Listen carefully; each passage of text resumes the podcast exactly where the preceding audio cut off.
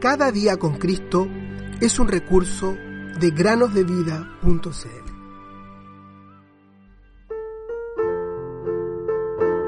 Jesús les dijo, paz a ustedes. Como el Padre me ha enviado, así también yo los envío. Juan 20:21. Hola queridos niños y niñas, espero que estén muy bien en este nuevo día. Por favor estén muy atentos porque en la meditación del día de hoy vamos a dar algunos datos acerca de un animal muy particular, el camello. Para montar y desmontar un camello, probablemente sería necesaria una escalera, pues los camellos son muy altos.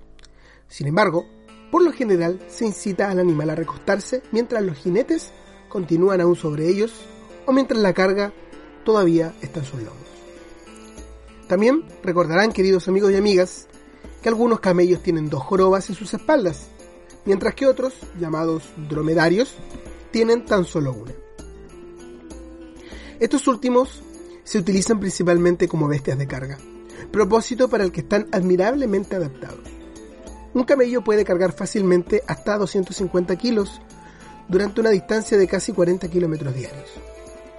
Los dromedarios, en cambio, son más rápidos para viajar, aunque no son adecuados para cargar cosas más pesadas. Es por ello que estos son utilizados para enviar encomiendas o mensajes importantes o cartas, cuando lo importante es la velocidad. Pueden hacer viajes de casi 160 kilómetros en 24 horas si es necesario. Algunas cartas enviadas por orden del rey de Persia, como lo leemos en Esther 8:10, fueron llevadas por hombres montados en camellos y dromedarios jóvenes. Cuando David, por ejemplo, venció a los amalecitas que habían quemado la ciudad de Ziklag, entre ellos había 400 jóvenes que montaban sobre camellos, y por ello lograron escapar de la mano del rey David.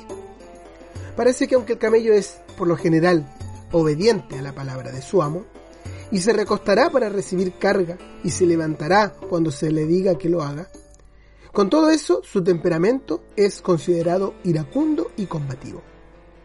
Un viajero contó una vez cómo se sorprendió al escuchar las salvajes quejas de un camello cuando trataba de levantarse luego de ser cargado, como si se estuviera quejando por haber recibido un peso superior al límite usual.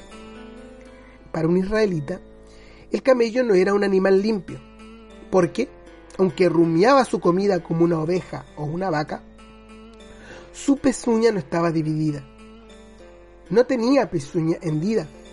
Y esta era una de las dos características que Dios le había dado al pueblo para identificar a los animales no limpios, con el fin de separar a los animales que podían comer de aquellos que estaban estrictamente prohibidos como comida. Todo esto, queridos amigos y amigas oyentes, debe tener sin duda alguna una enseñanza para nosotros. Y es que el hecho de que el camello sea un animal inmundo, según la palabra, nos parece indicar que representa, de alguna manera, a aquellos que no tienen a Cristo como su Salvador, es decir, a quienes no son nuevas criaturas.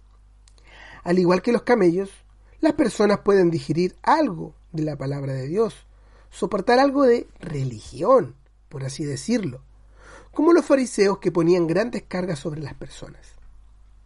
Pero nada de esto puede cambiar la naturaleza del hombre. Este siempre se quejará y refunfuñará contra tales cosas, o cuando tiene alguna dificultad, o cuando tiene algún problema levantará su puño contra el cielo, como un camello que se queja por la carga que le ha sido puesta.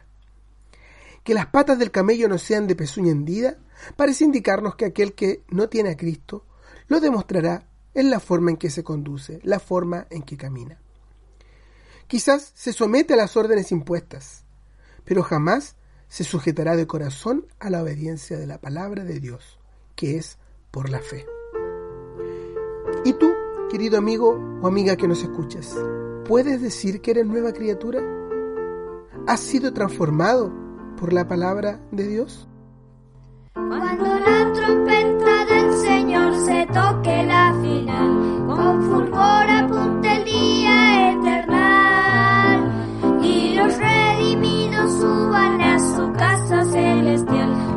cuando allá se